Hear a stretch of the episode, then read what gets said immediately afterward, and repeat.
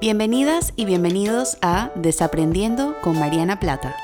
Este es tu espacio para cuestionar, desaprender y crecer.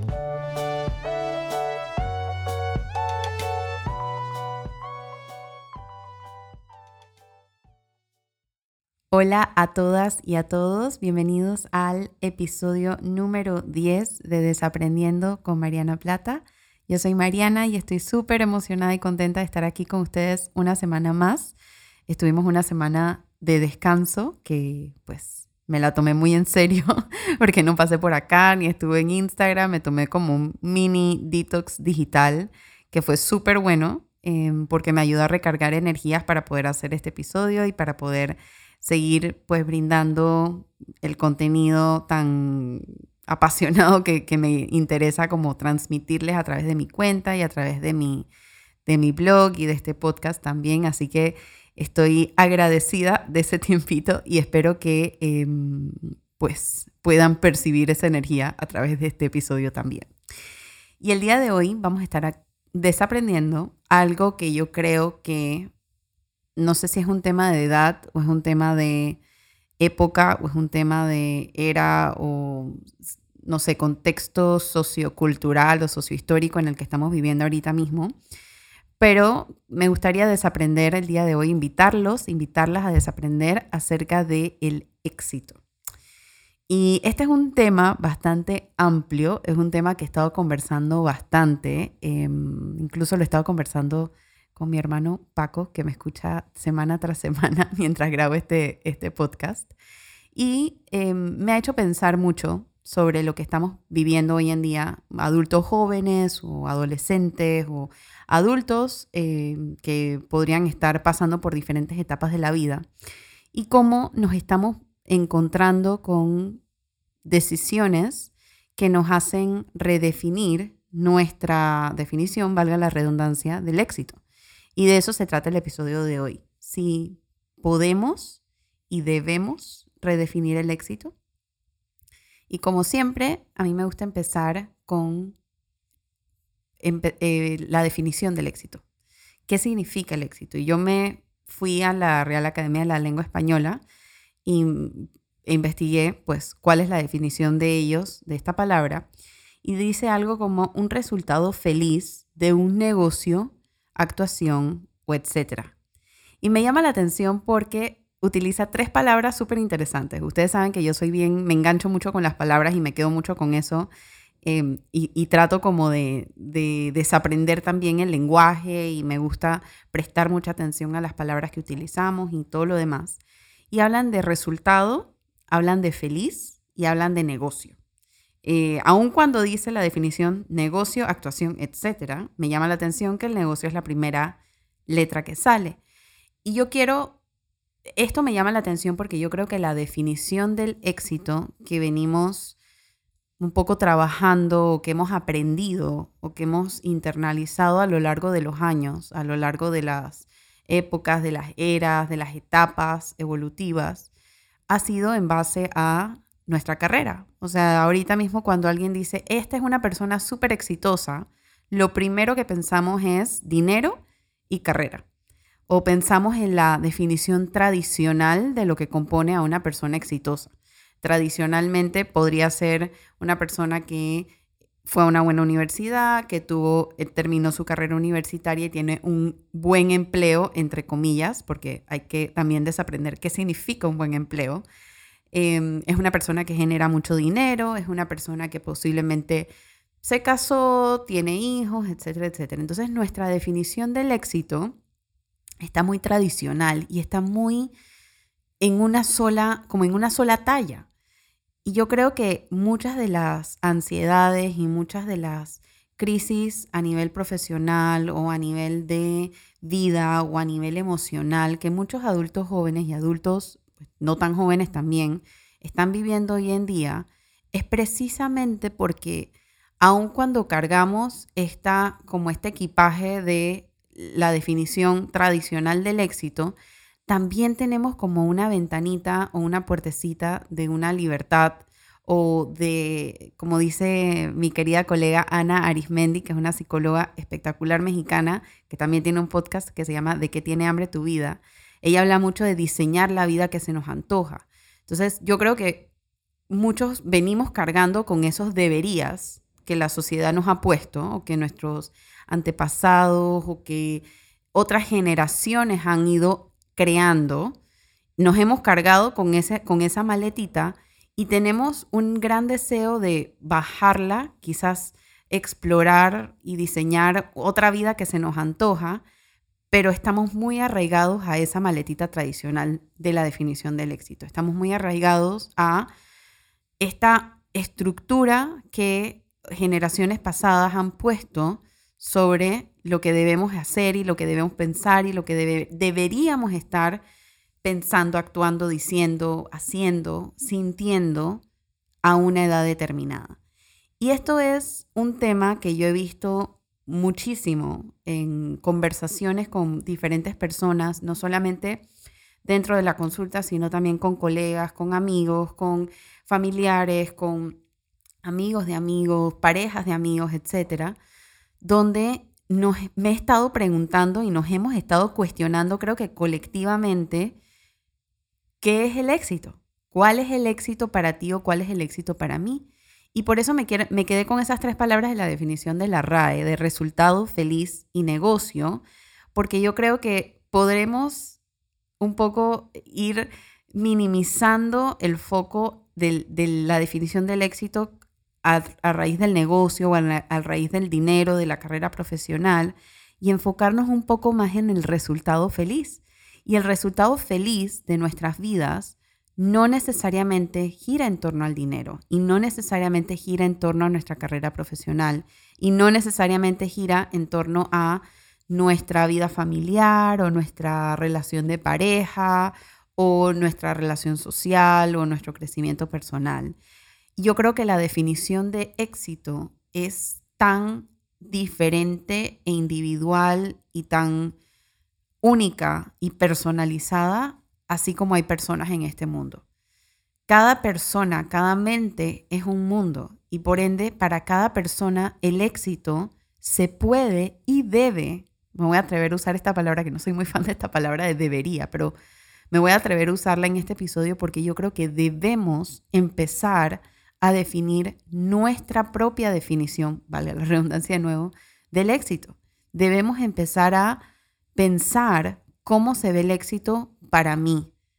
Cómo, y, la única forma de pensar en esta definición del éxito es pensar en aquello que nos hace feliz, en aquello que nos despierta esa, ese, esa chispa de pasión todas las mañanas, ese algo que nos mueve, ese algo que nos inspira a buscar más cosas y a a salir de la casa y salir de la cama y, vivir el día a día como si fuera único. Y sé que va a sonar súper cliché, porque siento que esto es algo que he estado conversando. Si están suscritos a mi newsletter, probablemente van a encontrar el hilo de este, de este episodio. Y si no están suscritos, les recuerdo que lo pueden hacer a través del link en mi perfil en Instagram.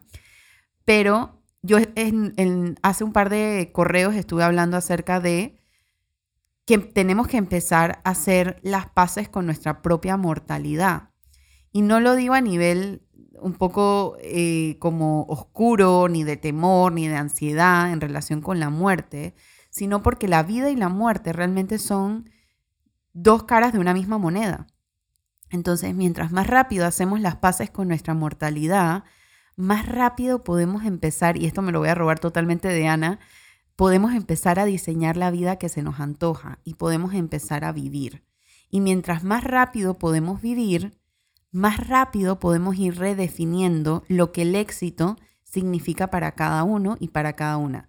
Yo he tenido una serie de personas que se han cruzado en mi camino que me han mostrado con su, con su ejemplo, con, su, con la forma en la que están llevando sus vidas, que es posible tomar decisiones que nos hacen felices sin ninguna razón más que porque nos hacen felices. He visto a gente cambiarse de carrera porque sencillamente ya no están contentos con la carrera que están llevando. He visto gente que se cambian de trabajo porque no están contentos con el trabajo que están llevando.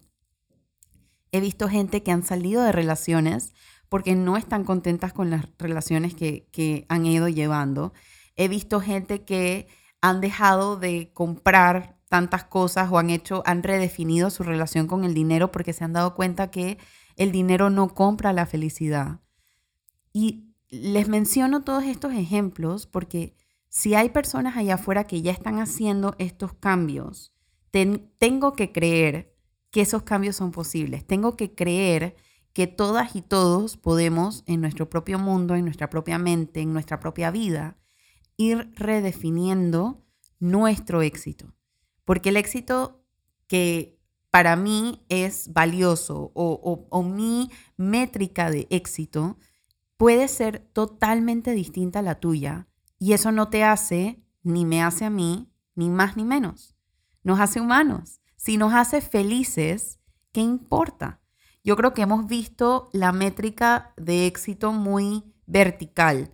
Y esto se habla mucho, por ejemplo, y hablo mucho como de los trabajos tradicionales, como en empresas o compañías o, u otras oficinas, donde siempre se está aspirando a un puesto más alto. Y cuando hablamos de puesto más alto, estamos hablando de un crecimiento vertical, estamos hablando de un rango más arriba del que tengo actualmente.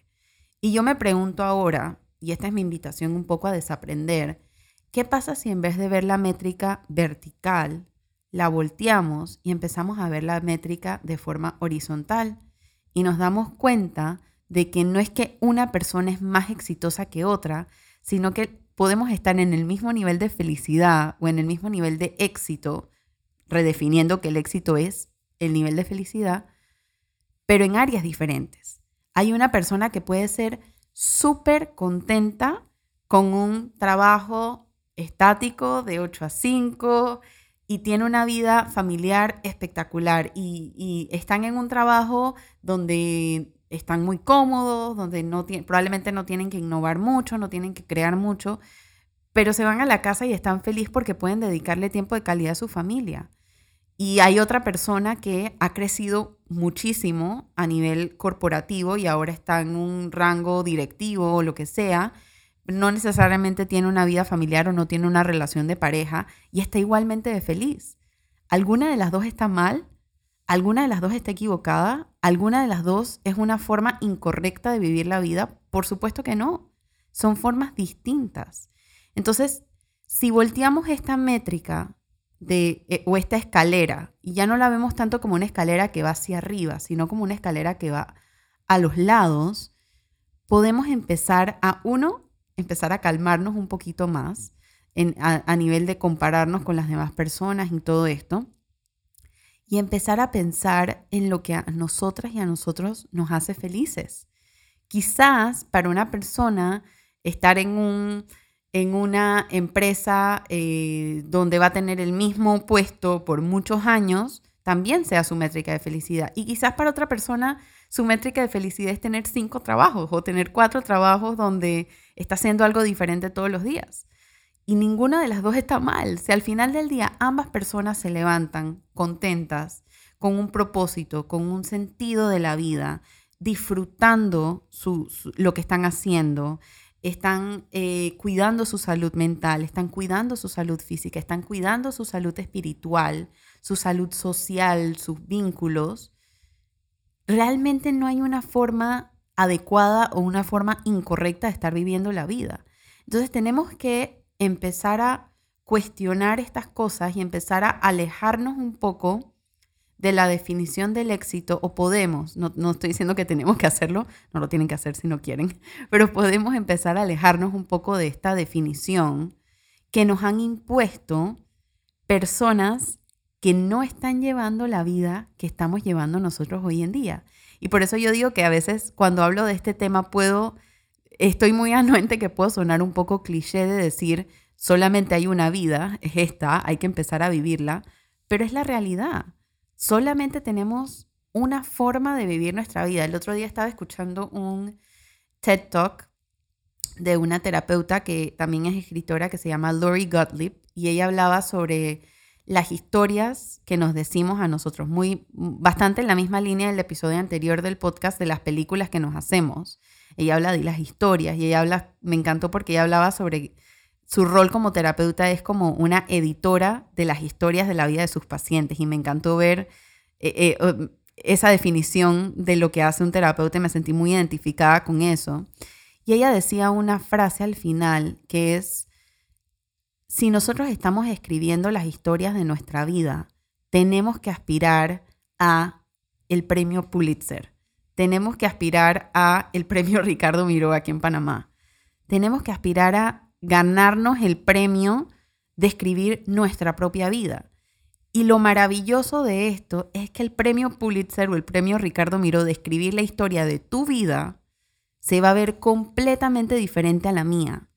Y eso está genial, porque no somos eh, todos iguales y no, pensamos iguales. Y esa es la riqueza de la diversidad que tenemos hoy en día. Entonces, si estamos haciendo todos estos cambios para aceptar la diversidad y para aceptar todo lo que nos hace únicos y todo lo que nos hace especiales, ¿no creen entonces que también deberíamos empezar a asimilar que el éxito también puede verse de forma distinta y no pasa nada?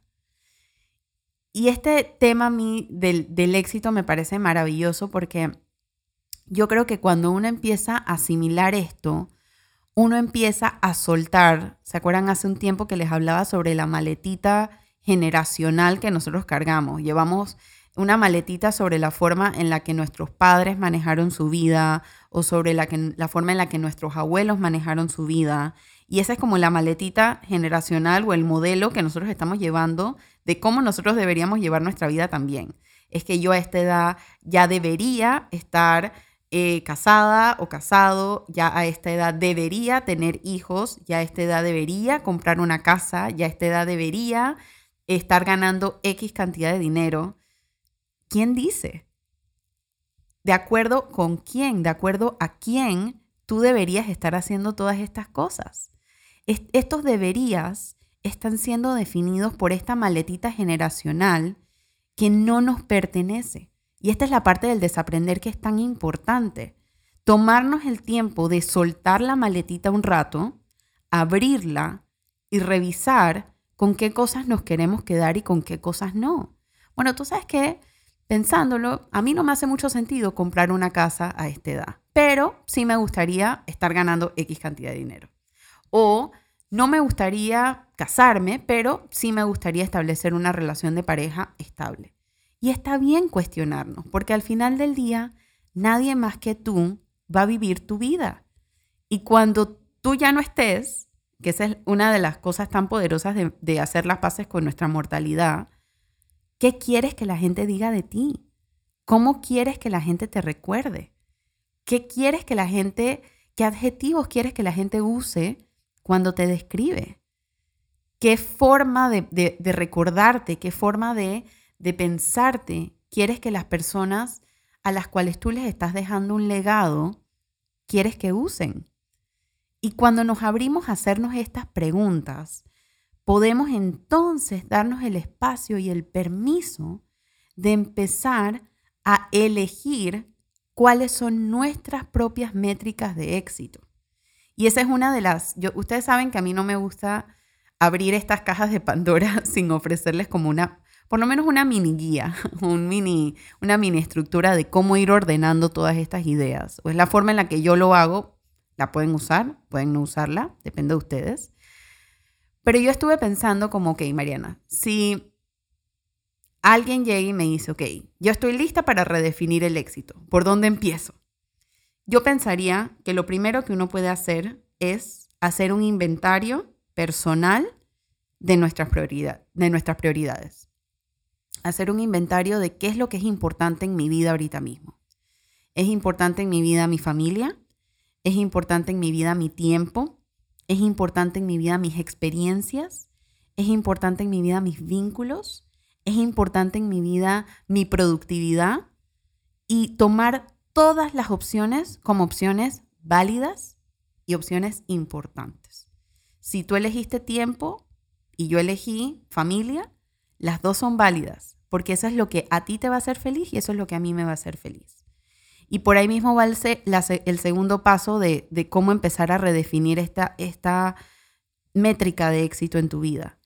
Lo segundo es empezar a desaprender o empezar a estar más pendientes de las trampas de comparación en las que caemos. Yo utilizo esta, esta metáfora para hablar sobre cuando, por ejemplo, estamos en Instagram o estamos hablando con un amigo o con una amiga que posiblemente tiene la misma edad que nosotras y que nosotros y tomó un camino de la vida totalmente distinto. Posiblemente está haciendo las cosas tradicionalmente como se como otras personas las hicieron o como se cree que se debería estar haciendo.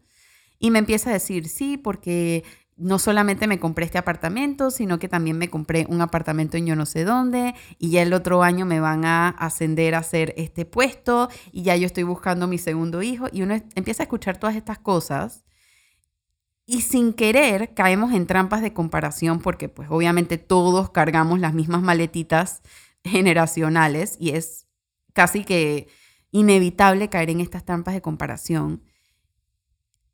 Y el propósito de estar pendientes de estas trampas no es evitarlas para no caer, sino que cuando caemos, estar pendientes de cuando caemos, estar anuentes y conscientes de que estamos cayendo y darnos el permiso de preguntarnos, pero espérate, ¿estoy cayendo en esta trampa de comparación porque es mi inventario de prioridades personal que hice yo?